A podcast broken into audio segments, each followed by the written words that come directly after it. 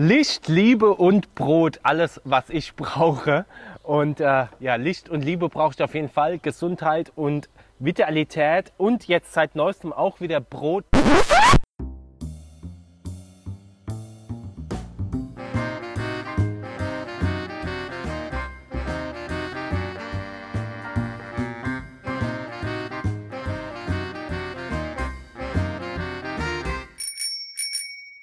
Hallo und herzlich willkommen zu einer neuen Folge Laufen liebe Erdnussbutter, der schönste Brot-Podcast oder Licht-Podcast, je nachdem, was für eine schöne äh, Intro-Melodie und Intro wir einfach auch haben. Äh, herzlich willkommen und moin auch an den superschönen Daniel. Hallo und liebe Grüße zurück an den ebenso superschönen und vielleicht sogar noch ein bisschen schöneren Niklas im ja, ich weiß nicht, ich glaube, der Gag ist alt, wenn ich zum 18. Mal in 97 Folgen sage, dass Siegen nicht so schön ist. Deswegen, hallo Siegerland. Dafür hast du doch letzte oder vorletzte Folge äh, hast du mir eine andere Stadt zugedichtet. Das war schön. Echt? War es Dortmund oder so? Boah, Dortmund ist aber wirklich überhaupt nicht schön. Also dann, ganz ehrlich, dann doch äh, lieber mit, mit äh, Grinsen und Karacho ins Siegerland, als nur eine Minute in Dortmund verbringen. Könnte ich mir gut vorstellen, dass wir das demnächst mal machen. Ähm, aber dazu vielleicht an anderer Stelle mehr. Ich freue mich auf jeden Fall äh, sehr, sehr, sehr, dass wir hier mal wieder virtuell zusammensitzen und ähm, über das Geschehen der letzten Wochen und vielleicht der kommenden Wochen sprechen. Und ähm, ja, wie ist bei dir so die Gemütslage gerade? Ach, äh, ja, wie, wie bei allen wahrscheinlich. Ähm Corona-bedingt äh, sehr, sehr schwankend. Ähm, und ich habe, ich glaube, ich bin an dem Punkt, dass ich, dass ich äh, an dem dermaßen viele Schnelltests über mich ergehen lasse. Einfach weil es geht, weil es die Infrastruktur hergibt, äh, dass ich wahrscheinlich äh, bald äh, Probleme mit meiner, mit meinen Nasennebenhöhlen bekomme oder äh, wahrscheinlich vor Schreck einfach ein Stäbchen direkt komplett inhaliere. Ähm, aber ansonsten muss ich sagen, und meine Schulter tut weh. Also jetzt kommt erst der Jammerpart. Aber wenn man von den ganzen Kleinigkeiten äh, mal absieht, geht es mir echt, echt gut. Wie geht es dir? Das freut mich. Ähm, ach ja, mir auch soweit. Ich habe ja in der letzten Folge angekündigt, äh, dass ich jetzt äh, kurz darauf meinen ersten, aller, allerersten Corona-Test mir reinwürge, im wahrsten Sinne des Wortes. Und ähm, ja, das habe ich gemacht. Das war. Ach, der erste war nicht so schön. Das war sehr beunruhigend, aber der zweite war dann schon umso schöner. Vor allem das Ergebnis natürlich. Ähm, ja, wird vielleicht auch die ein oder andere Routine draus werden. Mal schauen.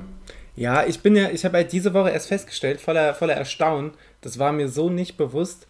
Und zwar äh, heißt es zwar, oder hieß es zwar irgendwas mit wöchentlich kostenlose Bürgertests, aber in den ganzen Verordnungen scheint drin zu stehen, dass man das Recht auf mindestens einen Test pro Woche hat.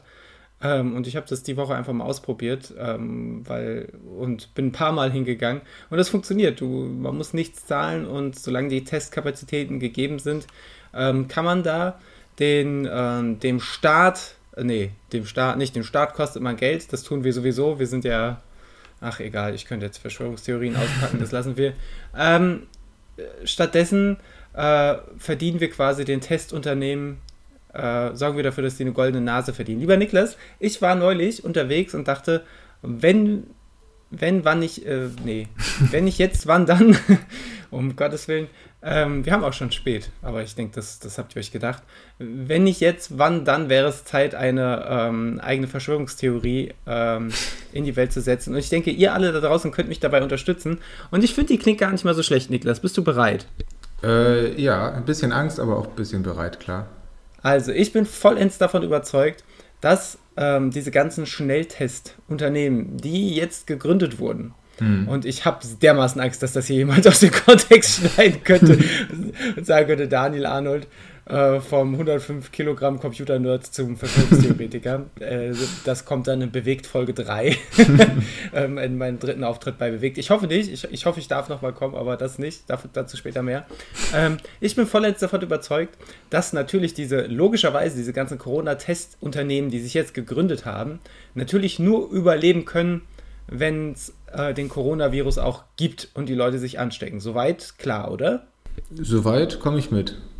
Ja, und lieber Niklas, ich frage dich an dieser Stelle, ähm, was wäre der Zweck, also die, die, was wäre der Nutzen daraus, wenn diese Corona-Testunternehmen wirklich jeden Virus erkennen würden und die Leute daran hindern würden, sich gegenseitig anzustecken. Mehr noch, lieber Niklas, ich unterstelle jetzt hiermit den Corona-Testunternehmen, dass es natürlich Positiv- und Negativstäbchen gibt äh, und manche davon sind natürlich positiv und schon mit dem Coronavirus infiziert, was nicht nur dazu führt, dass das Testergebnis positiv ist, nein, vielmehr, ähm, das Ergebnis wird dir natürlich immer negativ angezeigt, aber diese positiven Corona-Stäbchen, lieber Niklas, du kommst noch mit, da bin ich mir sicher, ja. die sind bereits mit dem Coronavirus die, mach dich ruhig lustig. Die sind bereits nicht mit Adenochrom, das wäre albern, aber die sind mit dem Coronavirus-Erreger natürlich schon behaftet. Das heißt, du, lieber Niklas, wenn du als naiver, siegender Jüngling in dein Corona-Testzentrum gehst, dann wirst du dir natürlich diese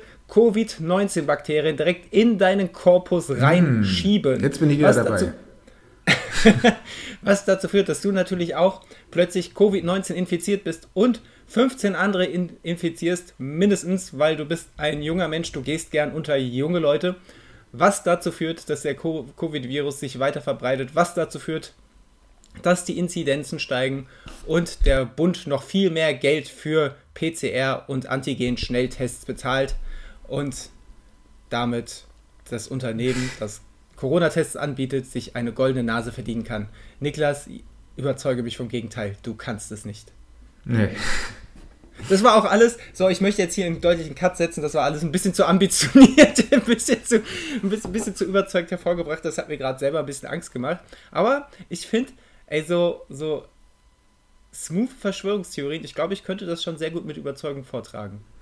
Ja, und die sind auch so, also so einfach und teilweise auch so schlecht. Also ich meine, wenn so schlechte Verschwörungstheorien, also ich meine, das nicht in dem Fall nicht deine, sondern die, die in echt. Ich wollte gerade sagen, also. Die, die in echt äh, kursieren im Internet und sonst wo, ähm, wenn die schon so viral gehen, ähm, wie wäre es wohl erst, wenn man hochprofessionelle, schlaue, kluge, gebildete äh, Verschwörungsentwicklungsexperten erstmal einsetzt?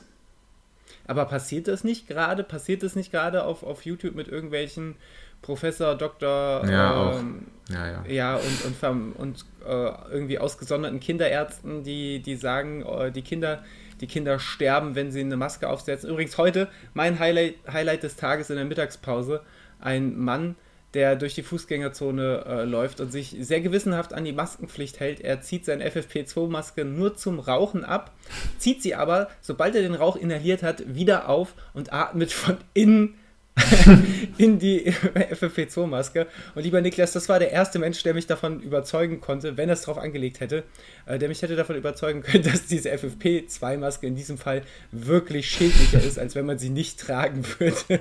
Das war sehr aufregend. Niklas, ich habe sehr viel dummes Zeug geschwätzt. Ähm, habe ich dich schon gefragt, wie es dir geht? Ich habe vollkommen den Faden verloren. Äh, ja, ich glaube, du hast. Ich weiß aber nicht, ob ich noch darauf geantwortet habe. Ich glaube, ich habe sowas gesagt. Ach ja, genau. Ich habe gesagt, äh, ist gut und ähm, ich habe einen Corona-Test gemacht und ähm, Sonst laufmäßig äh, werde ich im Verlauf der Folge auch noch erzählen, wie wunderbar Marathontraining ist. Es ist das Beste auf der Welt fast. Ähm, und ich bin, bin da quasi insgesamt sehr zufrieden. Wie wäre es, wenn wir zum Anfang einfach mal nicht übers Laufen sprechen, so wie eben, sondern ähm, nochmal ins Thema Fahrrad reinsteigen? Denn ich würde sagen, bei dir hört man es oft Klick-Klack machen und ich rede nicht von Waffengewalt sondern von deinen Klickpedalen und von meinen Klickpedalen.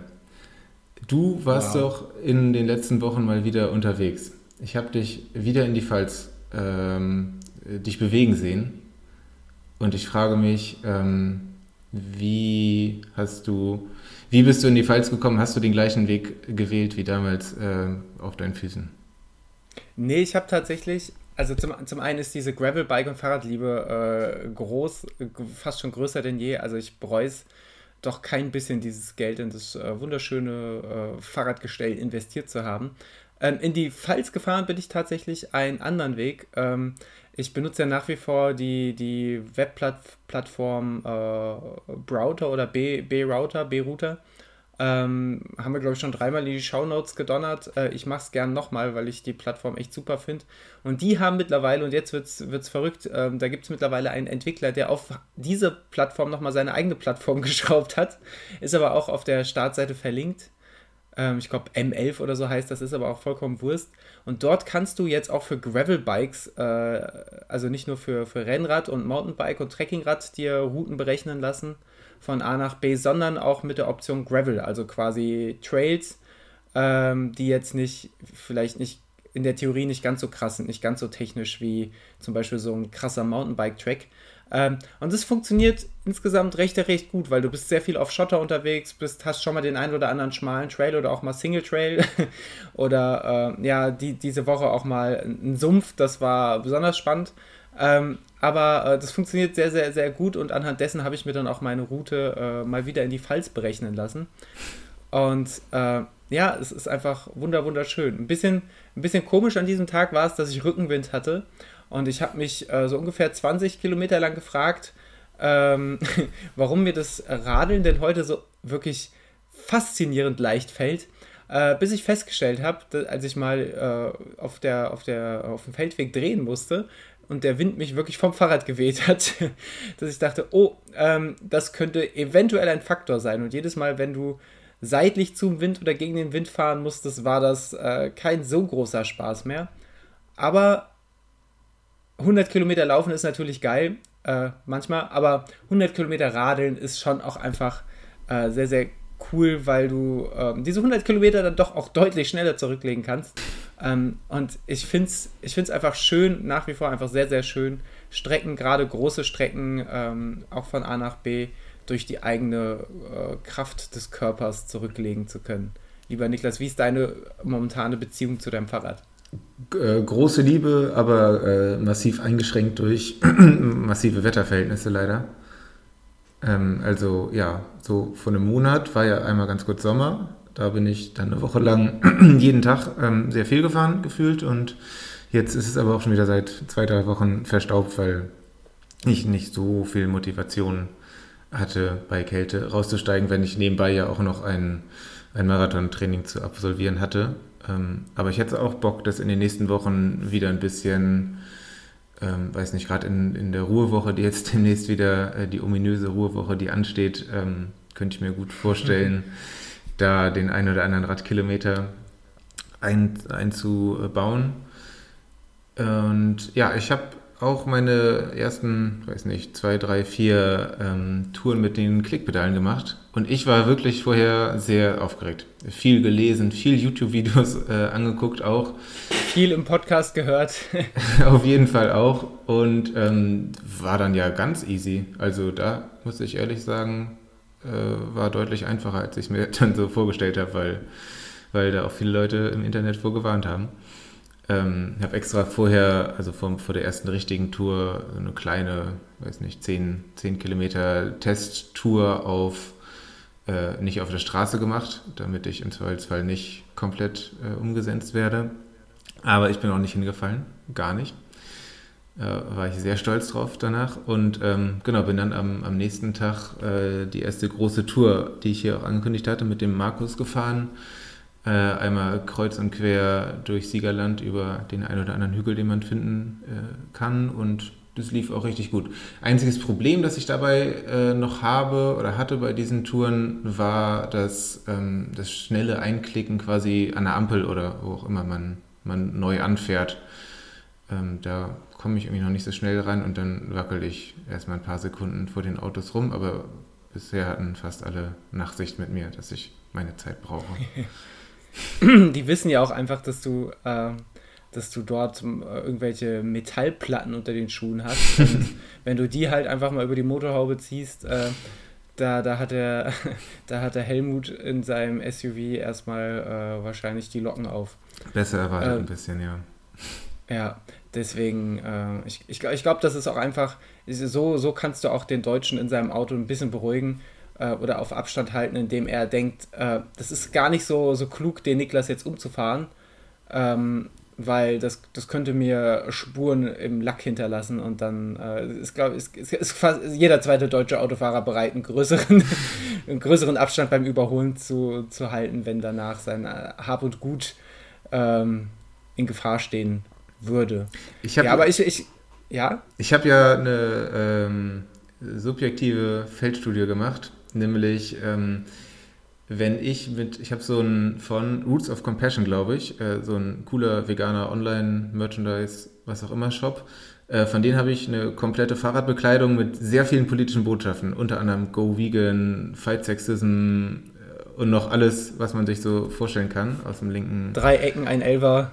Ja, sowas aus dem äh, linksgrünen Bereich. Und äh, wenn ich das trage und ähm, ja, da da fahren die Autofahrer umso dichter auf, umso näher dran vorbei und ähm, kommt auch ein bisschen drauf an, äh, wo, durch welche Gegend man so fährt. Äh, das ist schon ganz spannend, wie anhand der Kleidung man auch anders behandelt wird auf der Straße.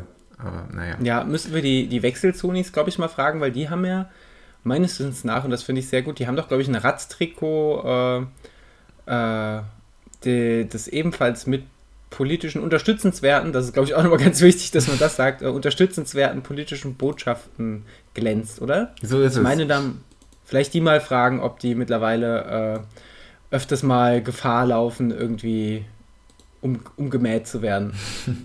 Ja, ansonsten ähm, habe ich auch noch äh, in, in der Osterzeit, das war glaube ich die Zeit, in der das Wetter so gut war, ähm, mit Franz in der Radtour nach Köln gemacht. Das ähm, ja, war so eine Distanz oder ein, ein, Ziel, besser gesagt, dass sich das sich anbietet und äh, es sind sehr genau 100 Kilometer. Besser gesagt, haben wir auf der Domplatte bei, ich glaube, 99,8 Kilometern dann gestoppt. Eigentlich, äh, ja, verstehe ich gar nicht, warum wir nicht noch einmal um Dom gefahren sind, aber gut. Ähm, äh, das war auf jeden Fall auch richtig cool. Das hatte ich mir eigentlich schon, schon immer, seit ich hier wohne, vorgenommen, das einmal zu machen und war mir unsicher, weil es ja da nicht eine fertige Strecke für gibt. Ähm, und ja, ich da auch vorher im Internet viel gesucht habe und da alle geschrieben haben, es ist schlimm mit ganz viel Landstraße, aber letztendlich ähm, waren da teilweise richtig, richtig schöne Abschnitte mit dabei und es hat richtig Bock gemacht. Äh, Downer auf jeden Fall das Ziel war vor allem auch deshalb ausgewählt, weil es in Köln ja Franzbrötchen gibt. Ich glaube, meine Franzbrötchenliebe habe ich hier auch schon das ein oder andere Mal äh, revealed, wie man so schön sagt. Und ähm, ja, die waren ausverkauft. Dann, ja, hat sich ja gar nicht gelohnt. Das ist wirklich ein Trauerspiel. Ich bin schon teilweise kilometerlang durch Frankfurt von Kamps zu Kamps gelaufen, um vegane, weil Franzbrötchen kriegst du hier, aber keine veganen, mhm. äh, nicht, nicht überall. Äh, und nur um dann festzustellen, dass entweder die Franzbrötchen ausverkauft waren oder äh, was mir Anfang des Jahres, ne, Ende letzten Jahres passiert ist, dass ich zu Kamps gelaufen bin.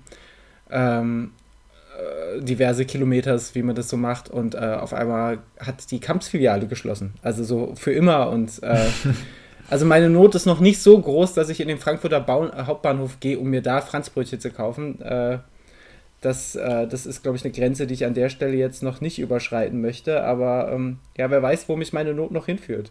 Ich habe auf jeden Fall auch schon sehr oft den, den Kamps-Filialfinder in allen möglichen Städten angeschmissen.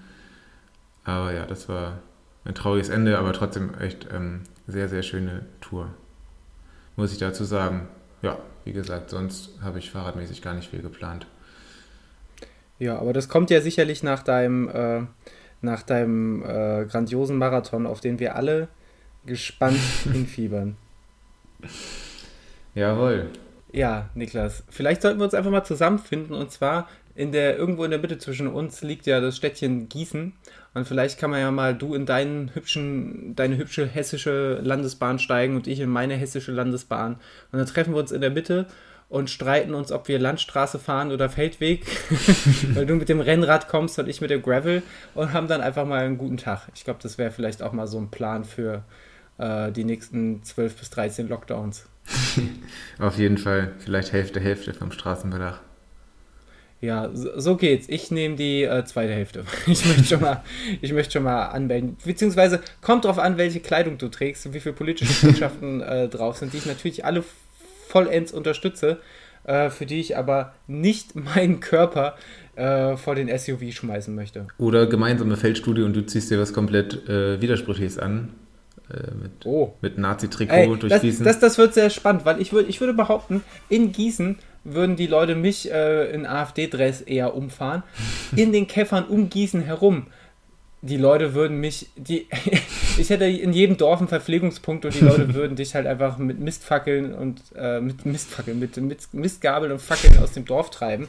Das, das könnte ein spannender Tag werden, aber ehrlicherweise würde mich keine Feldstudie dieser, dieser Welt in einen rechtsextremen Dress äh, bringen. Außer ich würde, darf damit weiter meine Verschwörungstheorien verbreiten. So, so geht's. Wir schauen mal. Okay, da freue ich mich drauf. Besser dann ohne, ohne Widersprüche Kleidung. Oder ohne Kleidung. Mal gucken.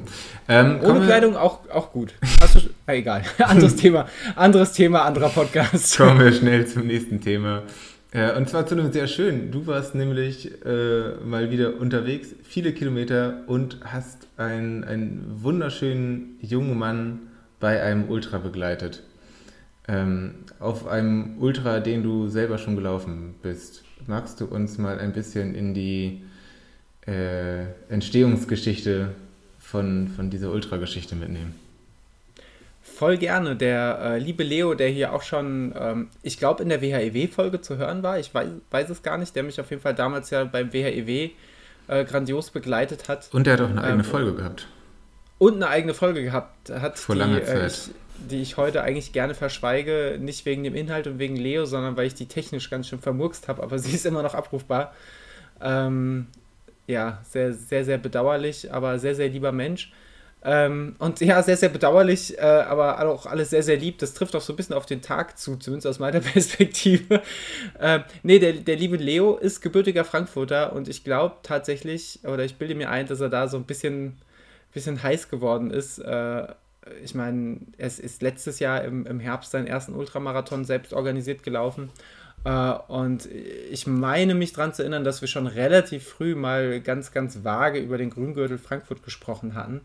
Und uh, irgendwann haben wir das dann konkretisiert und auch relativ lang schon auf den Zeitraum Mitte, Mitte April hingearbeitet. Und mir war, ich wusste schon relativ lang, dass ich uh, die Ehre haben werde, Leo zumindest mal ein Stück weit zu begleiten.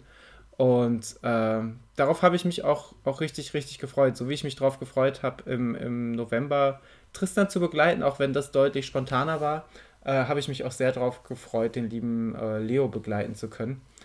Ähm, ja, und dann haben wir das Ganze quasi in die Wege geleitet und ich habe äh, Leo meine Strecke von damals zukommen lassen. Und ähm, ja, die, die große Frage war dann natürlich, weil zur, zur Erklärung, ich glaube, das habe ich damals nie so richtig aufgeklärt, weil es mir selber auch gar nicht so bewusst war, aber die Strecke, die ich dort geklickt habe, es gibt in Frankfurt einen Grüngürtel-Wanderweg und einen Grüngürtel-Radweg. Die sind weite Teile äh, identisch, aber auch an einigen markanten Stellen etwas unterschiedlich. Und ich bin, glaube ich, damals hingegangen und habe mir äh, das Beste aus allen Welten geklickt, also so, dass es von der Distanz immer noch gleich war, immer noch aufging aber habe zum Beispiel bei der Mainüberquerung die Fähre äh, in Frankfurt Höchst weggelassen und wollte lieber über den Main laufen. Oder habe mir in den Wäldern äh, eher die, die schönen Trails äh, reingeklickt in die Route, statt äh, der, den, den Weg einfach unter freiem Himmel querfeldein übers Feld. Ähm, und ich glaube, die Strecke ist, also gerade so im ersten Abschnitt, wenn es so durch, durch äh, wer sich hier, wer aus Frankfurt kommt, der, dem wird es was sagen. Wenn es durch die Schwanheimer Dünen oder so geht, ähm, haben wir definitiv den schöneren Weg gewählt. Was aber natürlich auch die Navigation, glaube ich, so ein bisschen erschwerte für, für Leo und auch weitere Begleiter später, weil die sich halt, ähm, weil du dich dann halt eben nicht mehr blind, also zur Orientierung war das immer gut, wenn die Grüngürtelschilder da waren, aber du konntest dich nicht mehr hundertprozentig blind drauf verlassen, weil ähm, wenn die Route hundertprozentig so aufgehen sollte, wie ich sie geplant habe, dann war es eigentlich ganz klug, meinem Track zu folgen, weil mal ist man eben den Rad, der Radwegbeschilderung gefolgt und ab und an eben dann der Wanderwegbeschilderung. Äh, und ab und an habe ich mich auch einfach verquatscht und bin geradeaus weitergelaufen habe dann gesagt, äh, Leo, wir hätten übrigens vor drei Minuten rechts abbiegen müssen. Auch äh, das ist relativ zu Beginn mal vorgekommen. Ähm, ja, aber äh, ich denke, das hat dem Ganzen keinen Abbruch getan. Der Leo hat ganz, ganz viele liebe Menschen mit an die Strecke gebracht, die ihn abschnittsweise begleitet haben. Äh, zu Beginn sind beispielsweise, also was heißt beispielsweise, zu Beginn sind äh, Max und ich mitgelaufen. Der Max, also Max Weber, kennen wir aus diversen Podcast-Formaten, wie zum Beispiel Laufen Liebe Erdnussbutter äh, und äh, einfach ein absolut, absoluter Ehrenmann. Und sein Bestseller Politik und Beruf. Ja, absolut. LLA approved. ähm, voll und ganz. Ähm, und er ist so circa die ersten 28 Kilometer, glaube ich, bis Frankfurt-Rödelheim mitgelaufen. Ähm, und dann kam übrigens die Stelle, da waren wir schon mitten in der Stelle, die ich letztes Jahr, glaube ich, schon sehr eindrucksvoll beschrieben habe, und zwar äh, die Nidder, der ewige Fluss, der äh, nicht ganz so breit ist wie der Main und eigentlich sehr idyllisch so Richtung Norden fließt, aus Frankfurt raus. Ähm, der aber ziemlich lang und ziemlich zäh sein kann, wenn du die ganze Zeit da an der Nidder äh, entlang läufst. Und äh, ja, ich habe da schon gemerkt, dass der liebe Leo so ein bisschen auch zwischendurch am Beißen war. Habe dann das gemacht, was ich am besten kann, wenn ich, wenn ich versuche, Leute abzulenken. Und habe einfach sehr viel, sehr, äh, zum Teil nicht so schlimm, wie als ich mit Tristan unterwegs war, aber sehr viel, sehr dummes Zeug geredet. Ähm, oder generell sehr viel geredet, so wie, äh, so wie von ungefähr, als ich die, die versucht habe, meine persönliche Verschwörungstheorie zu erf erfinden. Wenn, wenn dir diese drei Minuten gereicht haben, dann äh, solltest du mit mir vielleicht nicht äh, an der Nieder entlang rennen. Oh, ziellos, wahllos. Ähm, aber der, man hat relativ schnell gemerkt, dass der Leo das, das richtig, richtig gut gemacht hat, dass er ein richtig, richtig starkes Mindset hatte. Uh, und ich würde behaupten, wenn man Leo nicht, nicht kennt oder nicht gut kennt, dann hätte man ihm sein erstes Tief, glaube ich, gar nicht so doll angemerkt, weil er, und das muss man ihn lassen, die ganze Zeit, wo ich dabei war, wirklich extremst entschlossen gewirkt hat und äh, sehr, sehr fokussiert und stets sein Ziel vor Augen hatte. Ähm, und eigentlich das erste Mal gesagt hat, so, puh, ich bräuchte mal eine kurze Pause, als wir dann äh, Lisa aufgegabelt haben in Frankfurt-Bergersheim. Das war so um die Marathonmarke. Sie ist dann mit dem Zug gekommen und hat uns beiden eine Cola äh, vorbeigebracht und ein bisschen gute Laune. Äh, und da haben wir mal kurz an der Bahnschranke gehalten und auch mal kurz Cola aufgesogen und kurz gehalten, ähm, ehe wir dann weiter, äh, weiter marschiert, ne, was heißt weiter marschiert, weiter gelaufen sind. Während ich dabei war, hat Leo äh, nicht eine Laufpause gemacht, was mich übrigens nachhaltig beeindruckt hat, weil ähm, es gibt nicht viele, die äh, gute 50 Kilometer, später ja 66 Kilometer mit so wenig oder phasenweise überhaupt keine Laufpausen laufen. Das ist schon einfach sehr, sehr, sehr, sehr verrückt. Man wird schon fast meinen, grotesk gewesen. Also einfach, einfach Hut ab vor dieser sportlichen wie, wie mentalen Leistung. Äh, und dann ging es so weiter. Ich habe mich natürlich auch gefreut, dass dann ein weites, weiteres frisches Gemüt hinzukam. Und dann verging die Zeit nachdem diese Strecke, diese Durststrecke an der Nidda so ewig lang war, obwohl sie natürlich in, in bester Gesellschaft mit, Neo, äh, mit Leo vollzogen werden konnte, ähm, hat man irgendwie das Gefühl gehabt, die Kilometer schreiten nicht voran.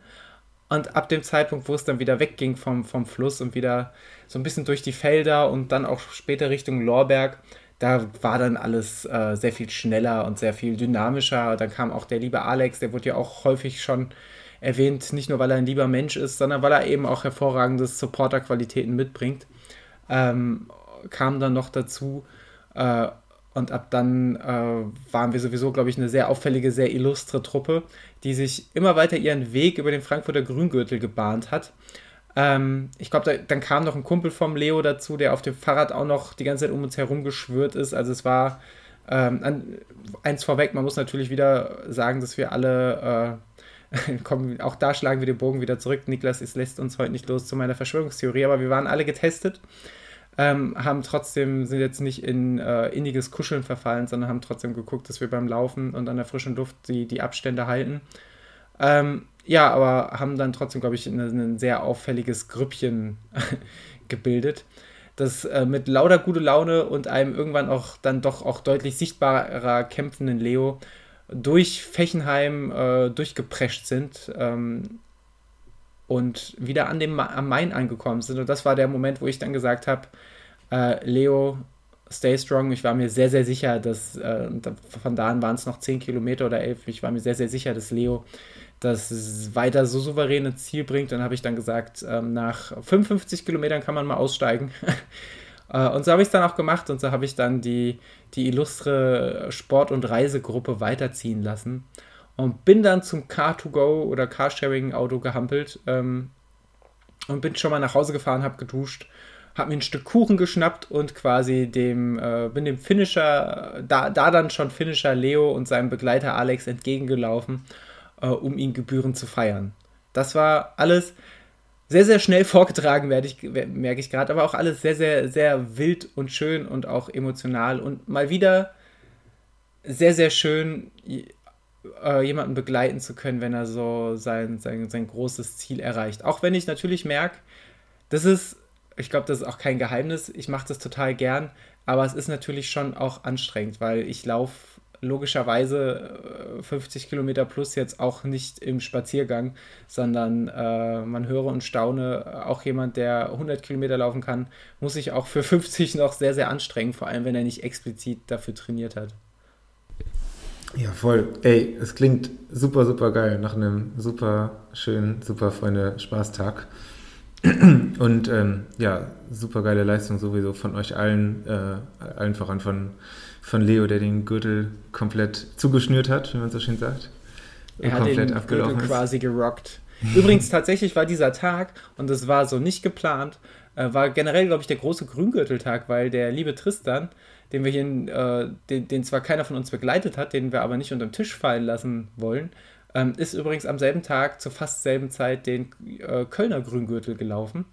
Äh, was sicherlich auch richtig, richtig schön war, was sicherlich aber auch, und ich glaube, das konnte man auf seinem Instagram-Account auch sehr gut verfolgen, ähm, auch richtig, richtig anstrengend war, wie sich das eigentlich für so einen saftigen Ultramarathon auch gehört.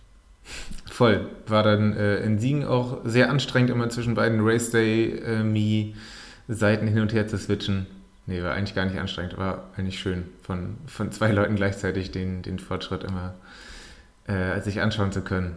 Und das war tatsächlich auch sehr aufregend. Aber, aber für mich einfacher, weil als ich dann äh, gemeinsam mit Leo gelaufen bin, musste ich ja nur das Race Day von Tristan aufmachen.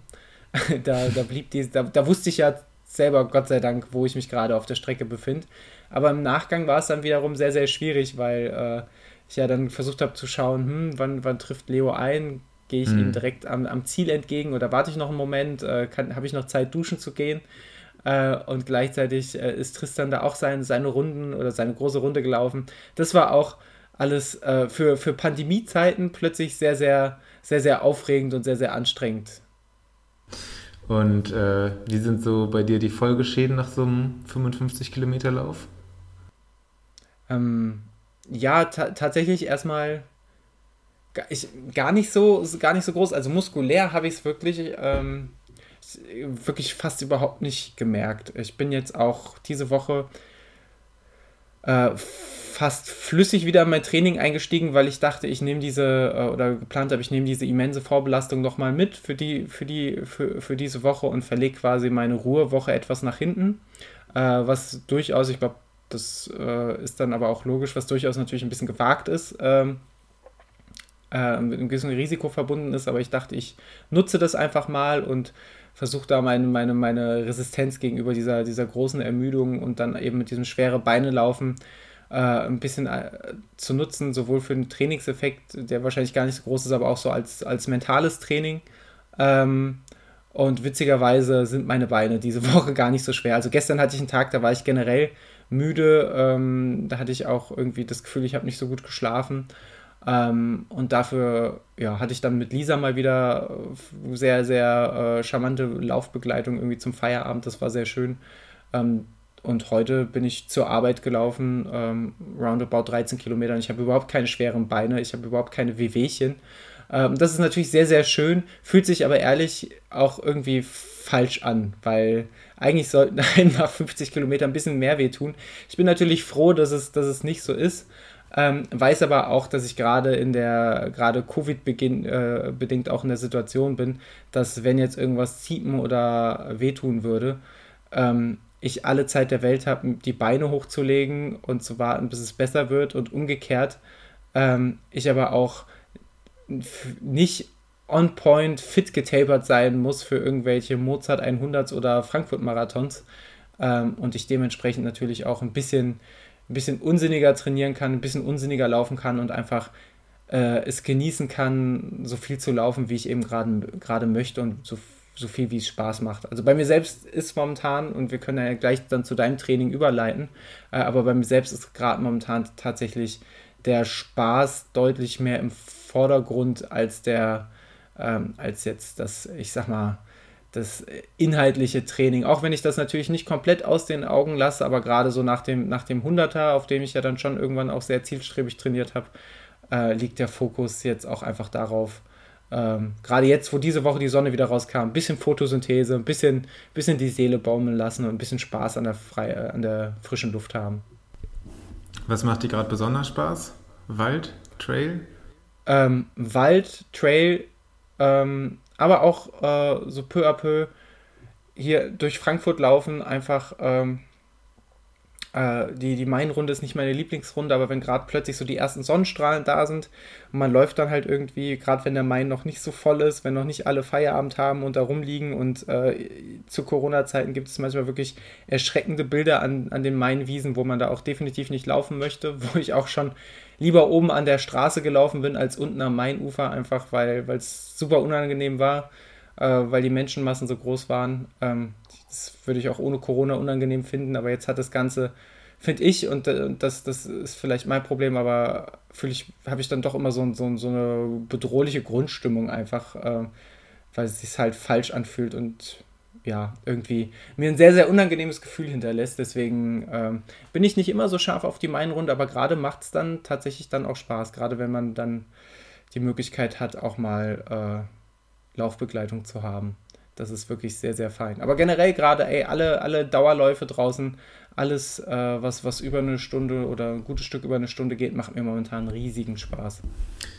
Heute Morgen habe ich mich übrigens äh, sehr in ein Bild von dir verliebt, das du von deinem heutigen Morgen bei richtig geilen Sonnenaufgang gepostet hast. Ja, da ist übrigens auch der Start- und Zielpunkt äh, von, von Leos Lauf drauf. Äh, und zwar der Goethe-Turm. Der hat sich ganz, ganz mhm. sneaky darauf das versteckt. Ich gesehen. Und das ist auch was, das liebe ich ja. Zu, jetzt gerade so Ende April, Anfang Mai ist eigentlich die geilste Zeit für Morgenläufe, weil es ist nicht mehr so kalt, dass du dir morgens den Arsch abfrierst. Es ist aber auch noch nicht so warm, dass du dich totschwitzt.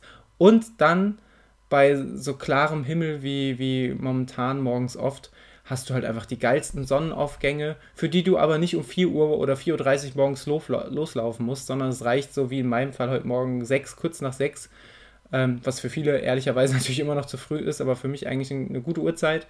Ähm, und dann einfach diese, diese äh, Herr der Ringe mäßigen leuchtend roten Sonnenaufgänge, äh, wo, wo äh, wahrscheinlich Aragorn sagen würde, es wurde Blut vergossen. Ähm, oh, ich werde Niklas wahrscheinlich dir nachher ganz viele Fragen erklären müssen. Das ist doch schon wieder Harry Potter. genau so. Ja, ähm, ja, Harry Potter und der verlorene Goethe-Turm, irgendwie so. nee, auf jeden Fall, morgen laufen momentan einfach wunder, wunder, wunderschön. Lieber Niklas, ich. Ich, ja. ähm, sogar ich bin vor ein paar Tagen mal vor acht rausgegangen zum Laufen. Und was soll ich sagen, war richtig geil. Also, ähm, ja, die Luft ist so schön und ähm, selbst um halb acht war irgendwie noch ein bisschen, bisschen Sonnenaufgang da und ähm, ich hatte einfach Bock, ähm, nach langer Zeit das mal wieder auszutesten und es hat mir richtig gut gefallen. Und sonst den ganzen Winter habe ich mich damit schwer getan. Ich meine, wenn es so für meine Tagesplanung, ich habe den ganzen Tag Zeit, dann habe ich es eher sogar, ähm, also ich laufe ja schon tendenziell lieber morgens, aber habe es dann immer so weit bis in den Mittag rausgeschoben, weil ich keinen Bock hatte, in, in der Kälte laufen zu gehen. Und ähm, ja, vielleicht gibt es jetzt nochmal ein paar, ein paar frühere Läufe. Das hat mir sehr gut gefallen. Und auch, ähm, also ich war dann am, am Wochenende so früh los, da sind die Straßen auch so schön leer, man hat gar keine Menschen, also hat schon sehr viele Vorteile. Ja, was, was machst du so für Einheiten, wenn du so früh losläufst? Also ähm, gibt es gewisse, so zur Trainingsgestaltung, gibt es Einheiten, die du besonders gerne früh morgens machst und welche du überhaupt nicht äh, so früh machen magst? Äh, war zugegebenermaßen jetzt erst eine.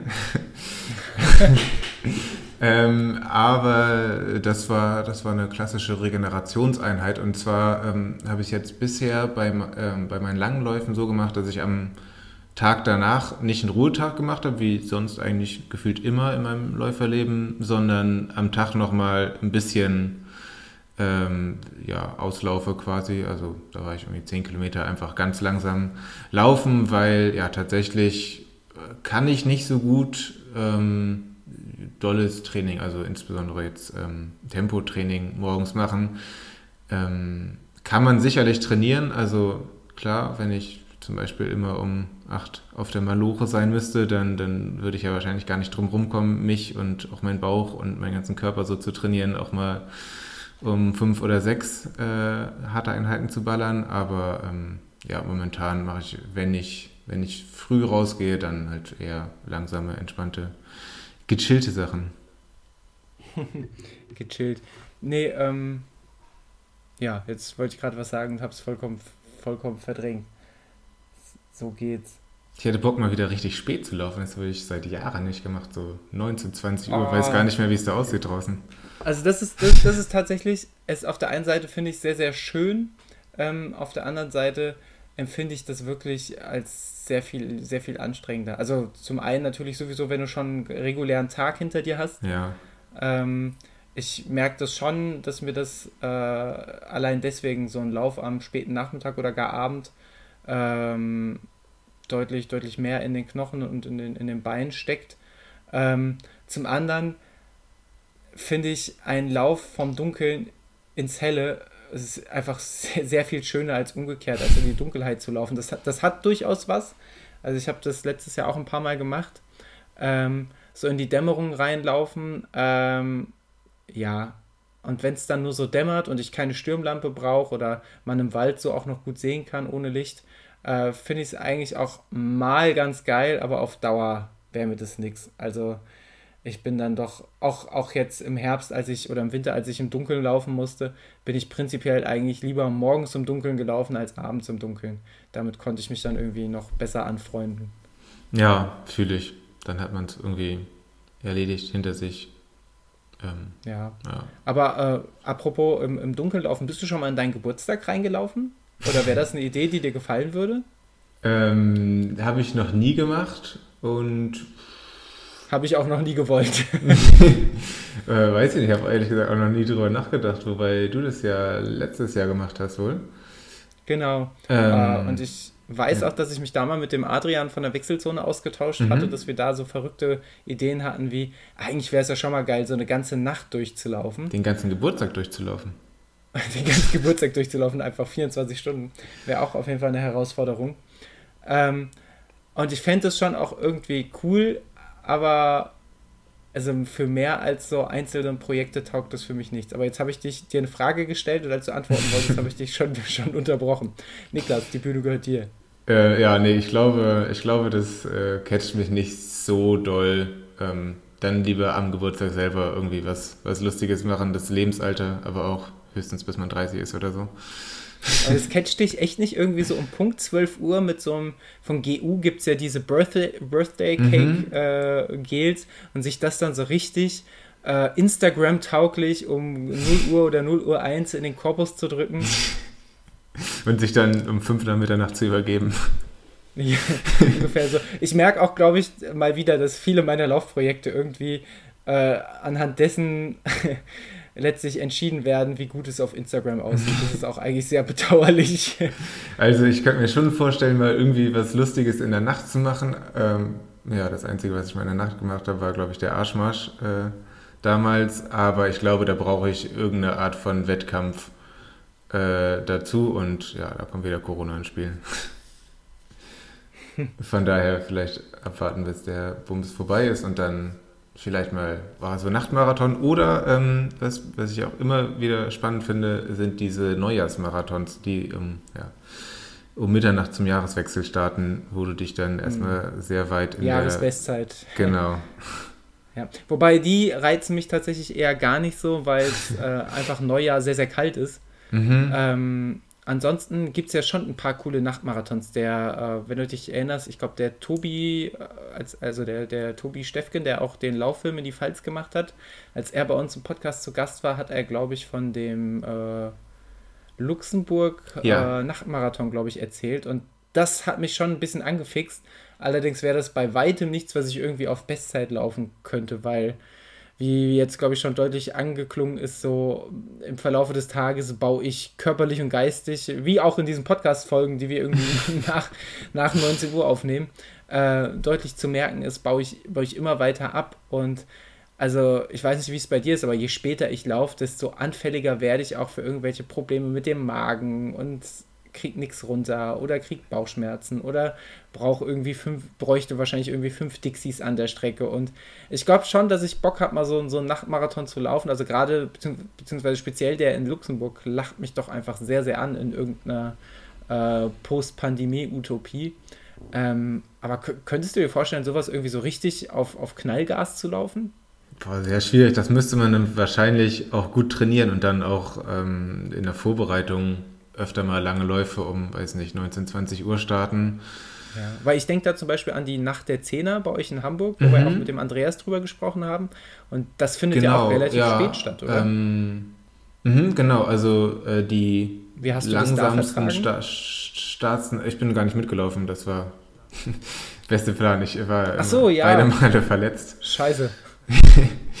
ähm, ja, aber wie, wie, hast du das vertragen? Sehr viel Mate, damit ich überhaupt um 20 Uhr noch wach war. Ähm, nee, da war es so genau, dass die, ähm, desto langsamer, desto früher startet man. Also ähm, ich glaube, weiß ich nicht genau, vielleicht um 18 Uhr oder so ging die Veranstaltung los, aber so, dass die, die ganz schnellen, die sich dann da um die 30-Minuten-Marke prügeln, tatsächlich meine ich um sowas wie 22 Uhr starten oder ein bisschen bis so also um 22 Uhr rum. Ähm, ja, also hat mich dafür dann auch gewundert, dass da, äh, haben wir auch mit Andreas besprochen, wirklich sauschnelle Zeiten gelaufen werden. Wie gesagt, unter 30 Minuten. Ähm, das würde ich auch mittags nicht hinbekommen. und um 22 Uhr wahrscheinlich noch weniger. Ähm, ja, und ansonsten zum Luxemburg-Marathon habe ich auch wirklich von, von sehr vielen verschiedenen Menschen ähm, erzählt bekommen, dass der, so, dass der so toll ist. Und ich war auch vor zwei Jahren oder so mit Franz ja mal in Luxemburg ähm, und äh, konnte die Gegend da so ein bisschen anschauen und kann schon gut verstehen, was, was den auch landschaftlich ausmacht und ja, generell so im, im Dunkeln zu laufen, während viele Leute an der Strecke sind, das äh, ja, klingt schon, klingt schon nicht verkehrt, aber klingt auch eher nach Sightseeing, Touristenmarathon und nicht äh, Sub 2. Mhm. Ich glaube, ich verbinde durch den Finama damals auch einfach mit Laufen im Dunkeln äh, assoziiere ich damit wahrscheinlich auch einfach unverhältnismäßig viel Schmerz und unangenehme Momente. Ähm, wahrscheinlich, wenn ich irgendwann mal so, so einen äh, erfreulicheren oder einen Erfolgsmoment hätte, ähm, dann äh, bei, bei so einem Nachtlauf, ich glaube, dann würde sich das auch wieder widerlegen. Finama übrigens zu, zur Überraschung aller natürlich im Jahr 2021 auch wieder, ähm, auch wieder abgesagt, wie so, wie so vieles. Ähm, Interessierst du dich derzeit eigentlich noch für Wettkampfabsagen, weil äh, bis auf die, die mich oder Freunde von uns äh, persönlich betreffen oder in dem Fall auch Athleten, Athletinnen von mir, die ne, übrigens auch meine Freunde sind, hoffe ich. äh, man, man, kann, man, ich, ich hoffe, ich kann eure Zuneigung erkaufen durch Trainingspläne. ähm, nee, ähm, bis auf das, was mich und mein Umfeld direkt betrifft, interessiert mich das ehrlich gesagt mittlerweile ein Scheiß, welche Läufe stattfinden und welche nicht. Ne? Ich interessiere mich auch nicht mehr für irgendwelche Elite-Marathonrennen. Ich bin einfach von, von heute auf morgen habe ich eine dermaßen Müdigkeit, äh, hat sich bei mir entwickelt, was, was, was diese ganze Epidemieentwicklung auch im Laufsport angeht. Ähm, Geht es dir da ähnlich? Ja, also was ähm, Wettkämpfe angeht, äh, an denen ich teilnehmen könnte, würde, äh, ja, das verfolge ich auch überhaupt nicht mehr, weil ich das, also ja, weil ich mir da so sicher bin, dass, keine Ahnung, die nächsten vier Monate oder so noch alles abgesagt wird und dass es mir überhaupt nichts bringt, mich da für zu begeistern oder das auch überhaupt nur mitzuverfolgen. Ähm, trotzdem bin ich natürlich äh, auch immer mal wieder traurig, wenn ich irgendwie mitbekomme, dass äh, FreundInnen irgendwo angemeldet sind und der Lauf dann ausfällt, aber auch nur traurig und nicht überrascht, ehrlich gesagt dann. Ähm, ja, ich persönlich warte da einfach noch ein bisschen ab und dann mal schauen, wie, es weitergeht. Ähm, ja, für den Elite-Zirkus kann ich mich noch so ein bisschen begeistern. Ähm, ist ja sogar so, ähm, äh, dass ich mich beim Fußball, der, der gerade ja durch, durch Geisterspiele und durch ganz viele andere Sachen eigentlich viel, viel langweiliger und viel döver ist, dass ich mich da momentan viel mehr für interessiere als zu Nicht-Pandemie-Zeiten. Keine Ahnung, weil man mehr Zeit hat. Ähm, ja, und es ist beim Laufen auch so ein bisschen so, dass ich dann ein bisschen mehr verfolgt habe und auch ähm, jetzt am vergangenen Wochenende den von Hamburg nach Enschede verlegten Hamburg-Marathon angeguckt habe, was alleine mit der Verlegung schon sehr witzig war, weil die unter anderem auch die, die Werbebanner aus Hamburg mitgenommen haben und einfach äh, Hamburg Active City Werbung auf dem Flughafen von Enschede zu sehen war. Ähm, ja, schon ein bisschen surreal. Ähm, habe ich mir trotzdem gerne angeguckt. Ähm, und ja, ja, keine Ahnung. Ach, es ist alles schwer. Man, ich finde da auch nicht so eine äh, einfache Meinung zu, ob diese Läufe stattfinden sollten. Natürlich ist das auch doof, wenn Profis sich treffen und äh, klar werden die auch alle getestet, aber die laufen auch in Gegenden mit, mit hohen Inzidenzen rum und ähm, sorgen für mehr Kontakte, als wenn sie sich nicht treffen würden. Andererseits kann ich auch verstehen, dass äh, sich Leute da für Olympia qualifizieren wollen und ähm, äh, haben sich da ja auch bei dem, bei dem Lauf, ähm, sind wieder Leute unter der Norm gelaufen. Ja, von daher, es ist alles schwierig und nicht toll. Mir hat es trotzdem Spaß gemacht, äh, zumindest teilweise den Hamburg-Marathon in Anführungszeichen nochmal anzugucken. Ja. Welchen Hamburg-Marathon findest du schöner? Hamburg-Marathon Enschede oder Hamburg-Marathon Hamburg? Definitiv Hamburg, aber äh, würde mich schon noch reizen, den, äh, den woanders zu laufen. ich habe äh, schon mit Franzi dann drüber gespaßt, ob das nicht vielleicht bald auch so ein, so ein Franchise-Ding wird, dass man die, dass man das einfach alles hin und her verlegt und den Berlin-Marathon doch auch mal in Wien laufen könnte oder so. Man nimmt einfach die Banner mit und man sagt, es müssen auch 40.000 Leute sein und es sind auch die Kipchoges aus Berlin und noch, weiß nicht, vielleicht noch, äh, wie, wie ist die Siegesfreiheitsstatue aus Berlin? Kann man auch noch mitnehmen. Ich, ich glaube, du bist da eine ganz heiße Sache auf der Spur. Ich glaube, dieses Franchise-Konzept, das lässt sich auf, auf vieles äh, oder auf allerlei übertragen. Ähm, von daher, ähm, es, es gab ja auch eine, eine, NFL Europe, ne? also irgendwie im Football, was ich, was ich auch nie so ganz verstanden habe, aber irgendwie auch cool fand. Äh, von daher, äh, ja, warten wir es ab, ob der Wien-Marathon nicht nächstes Jahr in Mettmann startet.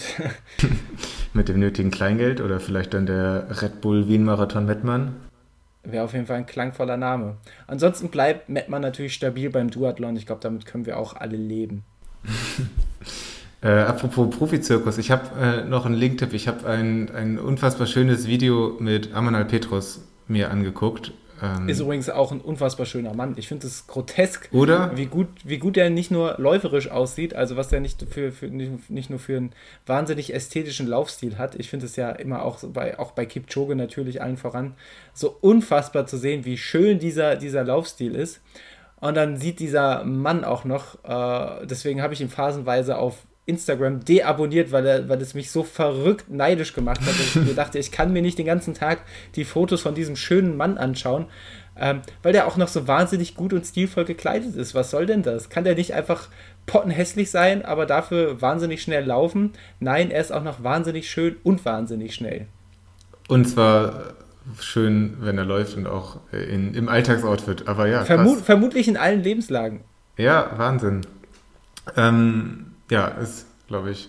Aber ich habe das Gefühl, darauf wolltest du nicht hinaus. mein, mein Lieblingsprofiläufer. Er war auch schön anzusehen. Ähm, äh, was mir besonders gut gefallen hat, er hat äh, ein bisschen aus dem Nähkästchen geplaudert von seinem Valencia-Marathon, war das, glaube ich, im Dezember, wo er ja unfassbarerweise den deutschen Rekord gebrochen hat und ich glaube in äh, zwei Stunden sieben äh, sehr deutlich die Olympianorm geknackt hat. Und ähm, ja, er hat erzählt, dass bei ihm am Anfang die GPS-Uhr ungenau war, beziehungsweise so überhaupt nicht äh, hingehauen hat und er deswegen also ein komplett anderes Tempo angeschlagen hat, als er geplant hatte. Und das fand ich doch äh, interessant, dass das nicht nur uns, äh, uns äh, LäuferInnen so geht, sondern auch, auch den Profis teilweise.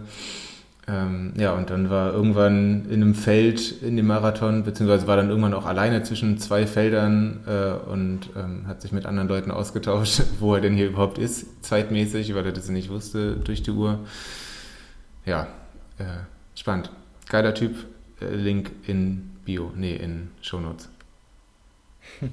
Einfach Wahnsinn. Also ich, vielleicht ist ja da genau die, die Corona-Situation für ihn äh, der, der absolute Segen gewesen, weil wer weiß, bei so einem bei so einem, sagen wir mal, Berlin-Marathon oder so oder Frankfurt-Marathon, da hätte er ja genug Leute an der Strecke gehabt und hätte vielleicht sogar einen eigenen Pacer gehabt und mhm. hätte dadurch niemals die Option gehabt, wahrscheinlich durch diesen Unfall so schnell anzulaufen. Das wäre ja, das wäre ja sehr wahrscheinlich nie passiert, weil äh, bei so einem großen breit angelegten Marathon hätte er sich, glaube ich, nicht nur auf die Pace auf die Pace-Angabe seiner Uhr verlassen, sondern hätte genug andere Quellen äh, und Punkte gehabt, auf die er sich hätte beziehen können bin ich mir dann doch äh, sehr, sehr sicher. Also ist er nicht nur schön sondern, und schnell, sondern auch noch wahnsinnig verwegen. Das stimmt. Ja, und bei, bei so normalen Marathons gibt es ja eine, nur eine gewisse begrenzte Zahl von, von Profis, die dann ja auch eingekauft werden von dem jeweiligen Red Bull Wien Marathon ähm, und die dann ja, wie gesagt, unter anderem Pacer gestellt bekommen und auf die sich dann auch in den Medien fokussiert wird und so. Und das ist jetzt ja das, das Novum seit einem Jahr oder so, dass da nur so zwei Stunden zehn Raketen miteinander rumlaufen und dass auch so eine Live-Übertragung dann nach zwei Stunden 30 abgebrochen wird. Das passiert beim Berlin-Marathon ja zum Glück auch nicht. Naja. Und es war schön, auch den, den Kipchoge mal wieder zu sehen. Der ist auch äh, den Hamburg-Marathon gelaufen. Ehrenmann, zwei Stunden vier. Geiler Typ. Gechillt, wie man so schön sagt. Ja, achso, und ich habe äh, hab noch einen Erlebnisbericht, den ich äh, mit dir schon äh, ausgetauscht habe. Erlebnisbericht stimmt gar nicht, das klingt so, als hätte ich selber erlebt. Ähm, nee, ich ich, ich glaube, ich weiß, worauf du hinaus willst und diesen, diesen Artikel, den du jetzt gleich erwähnt wirst, den habe ich mit großer Freude und ein paar Tränen im Auge gelesen. Mit Freude? Wir, ja, zu, zu, zur Vorbereitung, ähm, wir, wir bewegen uns jetzt ein nicht nur ein kleines, sondern ein gutes Stück weg vom stramm und straff durchorganisierten und reglementierten, wobei reglementiert vielleicht auch, äh, Elite-Laufzirkus Hamburgs in Enschede, sondern, aber wir bleiben im Norden, Niklas, und jetzt kommst du. Wir bleiben im Norden, im schönen Wilhelmsburg, äh, Stadtteil von Hamburg, beim Wilhelmsburger Insellauf, den ich auch schon zwei, dreimal gelaufen bin. Eigentlich sehr, sehr geiler Lauf mit verschiedensten Distanzen und ähm, ja, wie ich eben noch gesagt habe, ich verfolge gar nicht mehr die Absagen und dann geht einem auch mal durch die Lappen, dass es auch mal eine Zusage gab für einen Lauf anscheinend. Ähm, nämlich sollte dieser Lauf stattfinden, natürlich nicht äh, ganz normal, sondern zu, ähm, ja, dass es, glaube ich, den ganzen Tag offen war, ähm, dass man da seine Distanzen laufen konnte und es wurde vom Veranstalter eine Zeitmessmatte hingelegt oder mehrere für Start und Ziel und dann konnte da jeder so entspannt seinen Lauf laufen. Ich glaube, Halbmarathon ist so die, die meist gelaufene Zeit. Stell dir vor, du läufst los, hast äh, komischerweise irgendwie dich auf diesen Lauf seit Monaten vorbereitet, weil du dir ganz sicher war, der Wilhelmsburger Insellauf, der findet auch bei Inzidenz 700 statt. Okay, so schlimm war es nicht, aber ähm, ja, vielleicht gab es diese Leute ja wirklich. Ähm, ja, und um 12 Uhr ist dann aber die Polizei da reingelaufen und ähm, hat das Ganze unterbrochen und ähm, ja, hat es so, sowohl den VeranstalterInnen mitgeteilt, als auch ähm, ja, die Leute von der Laufstrecke geholt und hat 150 ähm, oder 100, irgendwas zwischen 100 und 150 Personalien aufgenommen von den Leuten, die teilgenommen haben, illegalerweise an einem Sportevent, weil Sportevents sind nach Corona-Schutzverordnung Hamburg verboten. Ähm, ja, es war dann noch nicht klar, was mit den aufgenommenen Personalien äh, passiert. Was aber auf jeden Fall dann ungünstig war, im Nachhinein haben, hat die Polizei gesagt, es war nicht abgesprochen. Also ähm, es, die Polizei hat den, oder das Ordnungsamt besser gesagt, hat den Veranstaltern vorher mitgeteilt, dass das so nicht stattfinden darf, auch nicht mit Abstand und jeder läuft, wann er will. Und der Veranstalter sagt aber das Gegenteil. Und das ist so schon blöd genug. Und, aber ja, besonders blöd ist es, dass es jetzt äh, die LäuferInnen trifft, die sich darauf verlassen haben, dass es stattfindet und dass es legal ist. Ja, das ist auch eine, eine sehr blöde Situation. Und ähm, ich habe überlegt, was, was wohl wäre, wenn, äh, wenn mir 100 Meter vorm Ziel ein Polizist in die Quere kommt, ob ich da nicht einfach den Martin Lejeune gemacht hätte.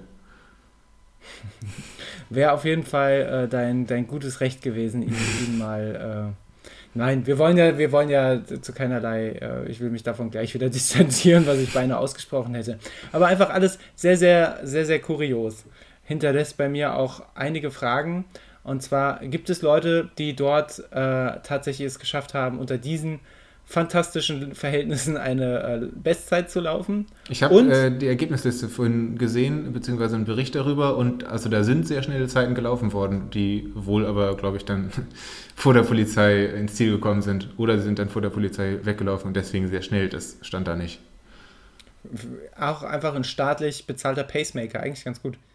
Berlin-Marathon jetzt mal mit 100 schafft. Äh, ähm, könnte, könnte passieren. Ähm, andere Frage, äh, fernab vom Laufen, aber tangiert mich dann doch sehr, weil ich momentan voll auf veganem Käse hängen geblieben bin. Kommt der Wilhelmsburger Käse aus Wilhelmsburg? ähm, du meinst wahrscheinlich den Wilmersburger. Ach so, ja, das. okay, dann ziehe ich diese Frage offiziell wieder zurück und übergebe dir. Ähm, naja, ich schäme mich.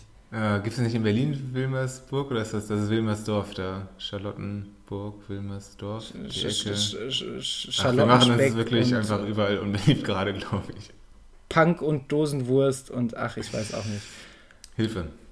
Naja. Ja. Äh, sag mal Bescheid, wenn ihr aus Wilmersburg kommt, wo, wo ihr herkommt.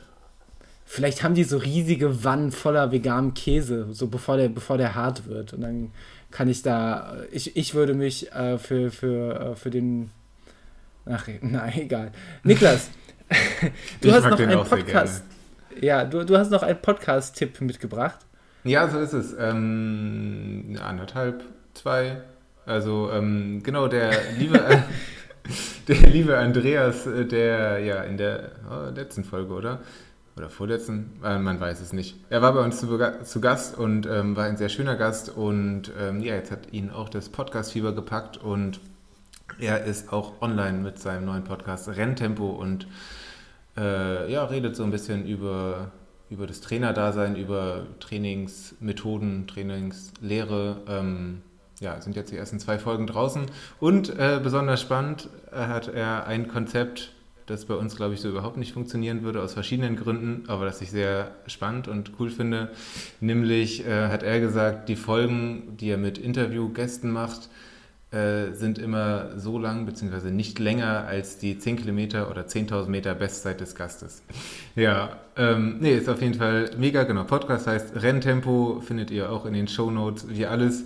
Und ähm, ja, da sagst du am besten selber was zu. Du warst ähm, in unserem Lieblingspodcast bewegt drin. Ich konnte es mir leider auch noch nicht anhören, weil es sehr frisch draußen ist, aber ich bin, bin sehr gespannt. Äh, was hast du den Lieben denn so erzählt? Ja, ich, ich hatte die Ehre, heute zum zweiten Mal tatsächlich, oder nicht heute, aber zum zweiten Mal bei den lieben äh, Freunden von Bewegt, bei Daniel und Katrin zu Gast zu sein. Und die Folge kam tatsächlich heute, Tag unserer Aufnahme, raus. Ähm, das heißt, wenn wir jetzt hier releasen, dann könnt ihr die Folge schon gehört haben in der Zukunft. Oh, aufregend, so viele Zeitformen. Ähm, ja, wir haben so über, über dieses und jenes gequatscht, natürlich, was sich anbietet, sehr viel über Laufabenteuer, auch über den, den WHEW, über den Lauf äh, in die Pfalz, wie wichtig Support ist und äh, sehr viel außenrum, gar nicht, gar nicht so spezifisch. Es war einfach wunder wunderschön, bei den beiden zu Gast sein zu dürfen. Ähm, und es war sowohl im Vorgespräch als auch im Podcast, als auch im, im sehr, sehr langen und, und angenehmen Nachgespräch. Ähm, war es einfach richtig, richtig schön. Und äh, für mich war es, war es besonders spannend, ja auch so die Differenz zu betrachten oder ähm, im Vergleich zur ersten Podcast-Folge, wo ich zu Gast war und wo ich noch deutlich, deutlich nervöser war und äh, vielleicht noch so ein bisschen verkrampfter gewirkt habe oder aber auch sportlich und menschlich an einem ganz anderen Punkt stand, als ich es heute tue. Äh, und deswegen ähm, fand ich es dann sehr, sehr, sehr, sehr schön und sehr, sehr aufregend auch zu durchleben, wie, ähm, wie sich das Ganze ja jetzt im Jahre 2021 gestaltet hat. Das Ganze könnt ihr jetzt hören bei den Freunden von Bewegt. Ich hoffe, euch gefällt die Folge. Ähm, wenn nicht, dann ja, dann tut es mir leid. Aber generell, ich, ich glaube, die Freunde von Bewegt muss man gar nicht mehr groß bewerben. Ich glaube, das ist mittlerweile im Internet bekannt, dass die einen tollen Blog und einen noch tolleren Podcast haben. Äh, von daher hört da sehr, sehr gerne mal rein. Der Hype ist real. Der Hype ist real, Niklas. Apropos Hypes, ähm, du hast wieder ein paar Songs für unsere fulminante Spotify-Playlist mitgebracht. Hau mal raus. Jawohl. Und zwar, ich habe einmal, ich glaube schon zum zweiten Mal, uns äh, in unser Nachbarland Niederlande reingebeamt und habe uns äh, ja, was von da mitgebracht. Und zwar den wunderschönen, tanzbaren, naja, bisschen tanzbaren Sound äh, von Dansen an de Gracht ähm, von zwei Rappern. Äh, Dopeboy und Lil Kleine. Naja, und wegen gute Laune habe ich einfach nochmal Teenage Dirtbag draufgepackt äh, like wer es kennt. und ähm, die Geschichte dahinter ist einfach, dass ich äh, ja bei den letzten Longruns, die ich jetzt ja Marathon vorbereitungsmäßig äh, gemacht habe, äh, folgende Strategie hatte. Erste anderthalb Stunden ungefähr geile Podcasts reingeballert. Da kann man sich noch ein bisschen konzentrieren. Ja, auch nicht die schwierigsten Podcasts, sondern so ein bisschen Laber, Laberzeug sich einfach reinhauen und dann ja die, die letzte Stunde, ähm, da wo es dann echt hart wird, sich einfach komplett zum Beispiel die 90er Playlist und ähm, so, so Späße reinzuknallen und ja, ähm, Teenage Dirtbag hat da auf jeden Fall bei allen dieser letzten Longruns eine Rolle gespielt. Von daher ist es auch. Teenage Dirtbag auch einfach ein, ein fantastischer Song. Also den kann ich.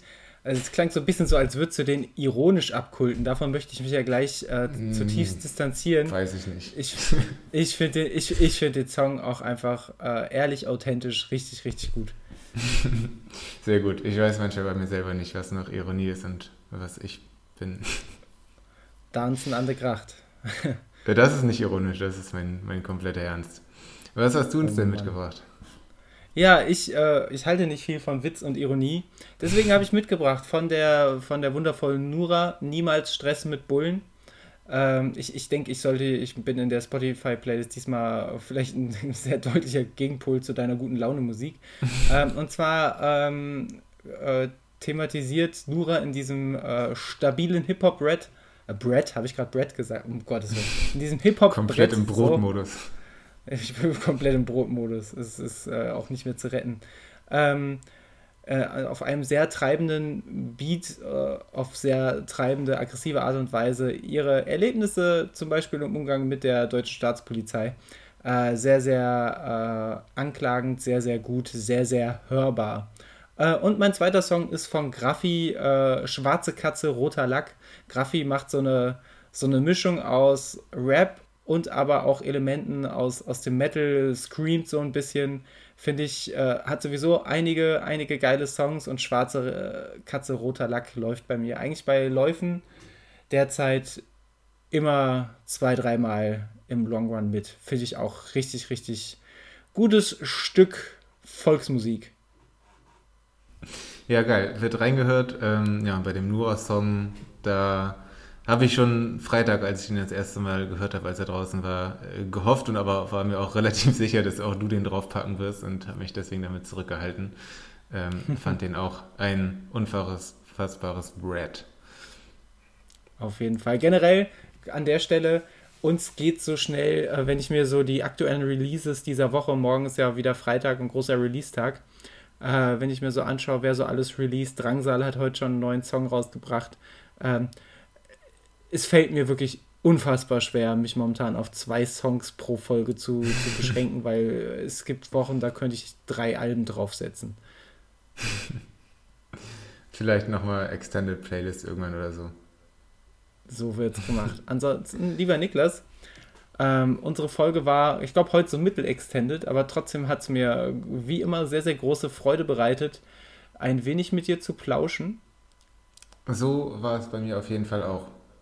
Ich habe noch eine, ich habe noch eine äh, kleine Sache aus meinem ja. Marathontraining, die ich äh, gerne mit dir, ähm, da interessiert mich explizit deine Meinung. Als Trainer, oh. als Mensch, als Läufer. In der Reihenfolge dann? Deutscher Staatsbürger. Oh, das, das äh, Letzteres muss ich ablehnen, aber schieß los. ähm, und zwar geht es äh, im Großen und Ganzen um Training mit Muskelkater. Äh, ich bin diese Woche in den Genuss äh, davon gekommen. Ähm, ich habe ähm, ja, vor drei Tagen habe ich mal was Wildes gemacht und habe nicht meine, meine klassischen Kraftübungs Krafttrainingsübungsaufgaben gemacht, sondern ähm, was Wildes aus der Zeitschrift Women's Health. Da ähm, ja, gab es so eine Challenge. Ich fand, es war ganz witzig und ähm, habe das einfach mal blind gemacht. Hat auch Spaß gemacht, aber Problem am nächsten Tag konnte ich eigentlich überhaupt nicht aufstehen. Ähm, und auch am zweiten Tag immer noch nicht. Ähm, das hat mich dann schon sehr genervt. Ich war wirklich in meiner Bewegung eingeschränkt, wie, wie selten. Also auch ein, ja, ein ganz, ganz anderer Muskelkater als jetzt nach einem langen Lauf oder so. Äh, wobei ich nach denen auch jetzt kaum Muskelkater hatte. Ähm, und da würde mich interessieren, wie du äh, ja, damit umgehst, wenn du Muskelkater hast, ob du generell laufen gehst oder nur regenerative Einheiten. Und ähm, ja, bei mir war dann das Problem, dass zwei Tage nach dieser Einheit ähm, eigentlich eine, eine Intervalleinheit anstand. Und ähm, ja, ich habe mich da erstmal sehr verrückt gemacht, hab, bin sehr viel durch irgendwelche Foren ge geslidet, habe gegoogelt, hallo, kann man noch Intervalle machen, wenn man auch ein bisschen Muskelkater hat. oder zum Beispiel auch sehr schlimm Muskelkater. Nee.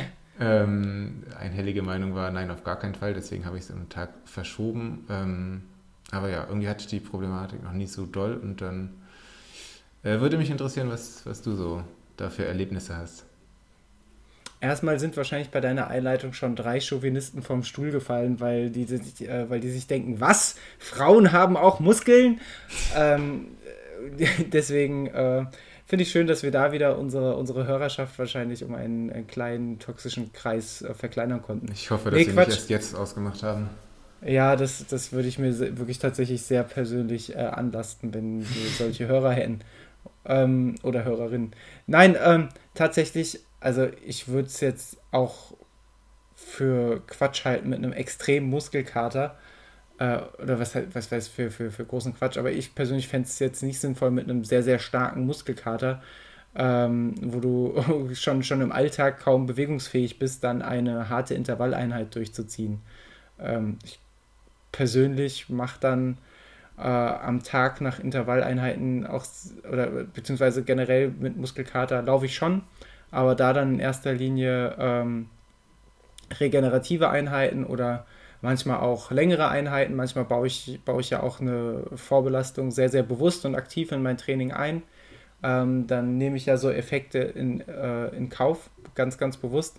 Aber ich würde tatsächlich jetzt nicht mit einem extrem starken Muskelkater und ich kann mich nicht in dich reinversetzen, aber es klingt schon sehr, sehr belastend, was du erzählst. Ähm, würde ich jetzt auch keine, was, was weiß ich, 800, 1000er, 2000er auf der, auf der Bahn knallen gehen. Es gibt so, so Übungen, ähm, da weiß ich zum Beispiel, die, die hauen bei mir so rein, ähm, die, äh, da brauche ich dann am Tag darauf äh, auf gar keinen Fall irgendwie dran denken, da ein Tempotraining hin, hinzulegen, ähm, weil es ja dann auch, äh, äh ja, weil es ja dann auch, gerade wenn man so im Bereich der kürzeren, knackigeren Intervalle ist, dann will man ja auch äh, gewissermaßen sehr, sehr nah an seine Leistungsgrenze gehen und sehr, sehr intensiv in seiner Grundschnelligkeit da, da arbeiten. Ähm, und dann macht es für mich auch ehrlich gesagt keinen Sinn, dann da schon deutlich leistungsgehemmt in so eine Einheit, Einheit reinzugehen. Also gar nicht mal mal fernab von dem Gedanken des Verletzungsrisikos und durch, durch potenzielle vielleicht Schonhaltung, um den Muskelkater irgendwie beim Laufen vermeiden zu können, ähm, wird es mir, mir schon als, als ambitionierten Hobbysportler auf den Keks gehen, dass ich, äh, dass ich äh, mit, mit, mit dieser zu starken Vorbelastung mich leistungsmäßig bei der Tempoeinheit äh, zu stark hemmen würde. Ich glaube, bei, bei einem Tempo-Dauerlauf je nachdem, wie der aussieht, würde ich das, glaube ich, sogar nochmal anders sehen, differenzierter sehen. Das ist sowieso eh immer auf den Einzelfall betrachtet. Ähm, aber ja, das wäre so meine, meine Meinung als, äh, wie hast du gesagt, deutscher Volksbürger Deutsche, zu, zu, zu, deinem, zu deinem äh, Muskelkater. Ja, okay, cool. Ähm, das war auch, war letztendlich auch das, was mich äh, dann überzeugt hat, das, das Intervalltraining-Tag zu verschieben. Ähm, ja, das höchstwahrscheinlich dann auch gar keine Leistungssteigerung äh, stattfindet, wenn ich da schon so geschwächt reingehe. Und ähm, ja, ich bin dann an dem Tag tatsächlich einen, einen ruhigeren, etwas längeren Lauf gemacht, habe da so ein bisschen wild in meinem Trainingsplan hin und her getauscht. Und ja, habe schon, also ich habe da mal versucht, ähm, einfach mal irgendwie kurz anzutreten, mal irgendwie 10, 20 Sekunden schnell zu laufen und das hat tatsächlich einfach nicht geklappt. Habe die Füße nicht so richtig hochbekommen und ähm, da wusste ich, dass es die richtige Entscheidung war. Und ja, wie du am Anfang schon gesagt hast, äh, ganz am Anfang, äh, jetzt gerade ist doch auch die Zeit, wo man sowas gut mal ausprobieren kann, beziehungsweise wo es nicht so schlimm ist, wenn man dann mal hier Einheit bisschen Bild rumvertauscht. Und ähm, ja, daher war dann letztendlich alles gut, obwohl ich mich dann einfach mal einen Tag verrückt gemacht habe. Aber das wird wahrscheinlich ja, in so einem Marathontraining noch öfter vorkommen. Sehr wahrscheinlich. Und das ist ja auch was, was man sich sehr gut auch für, die, für das reguläre Training später mitnehmen kann. Ähm, dass es manchmal keinen Sinn macht, sich sklavisch an den Trainingsplan zu halten, ähm, wenn der Körper einem gerade etwas ganz, ganz anderes signalisiert. Also es muss ja jetzt nicht der Muskelkater vom Krafttraining sein, sondern kann ja auch irgendeine andere Form der, äh, der, der Belastung sein. Und wenn man einfach nur extrem müde und abgeschlagen ist und deswegen die Beine nicht hochkriegt, ähm, dann ist es vielleicht auch nicht die beste Idee, dann äh, abends nach dem, nach dem Büro nochmal auf die Laufbahn zu gehen, sondern dann kann man schon auch nochmal schauen, wie man die Woche umstrukturiert. Ich glaube, diese Flexibilität, die sollte man, sollte man sich auch, auch gönnen und auch für sich nehmen. Oder wenn man mit einem Trainer oder einer Trainerin zusammenarbeitet, dass da dann auch im äh, bilateralen Austausch dann irgendwie klären. Das ist bilateral für ein geiles Wort. Ja, ja oder ähm, ist ein gutes Schlusswort. Äh, hört auf eure Körper. Genau, wir verabschieden uns jetzt quasi bilateral von euch aus eurem Podcast Hör- und Endspielgerät. Ähm, Niklas, es war eine unfassbar schöne Folge. Danke nochmal für den unfassbar schönen Einwurf zum Schluss. Ich würde gerne mal mit dir Krafttraining machen, weil gelaufen sind wir schon zusammen. Wir sind auch mhm. noch nicht zusammen Fahrrad gefahren. Mhm. Ähm, Kanu gefahren auch noch nicht. Ja, aber ich finde Kanufahren auch scheiße. Deswegen bleibe ich beim Krafttraining. ähm, könnt, schreibt uns gerne mal in die Kommentare, wie ihr Kanufahren findet. Äh, und ansonsten. Äh, Schickt uns eure Übungen für unser gemeinsames Krafttraining live auf Instagram. Ähm. Versprecht den Leuten nichts, was, du, was wir nicht ja, halten stimmt. können. Du hast gar kein, keinen Instagram-Account mehr. oh so, Mann. Ja. Hm. Wie so oft ist die Verabschiedung aus dem Podcast das, das Schwierigste an der ganzen Folge. Deswegen sage ich jetzt einfach ganz leise Tschüssi. Tschüssi. LLE Folge 100, einfach zwei Stunden Krafttraining. Wer zuerst weint.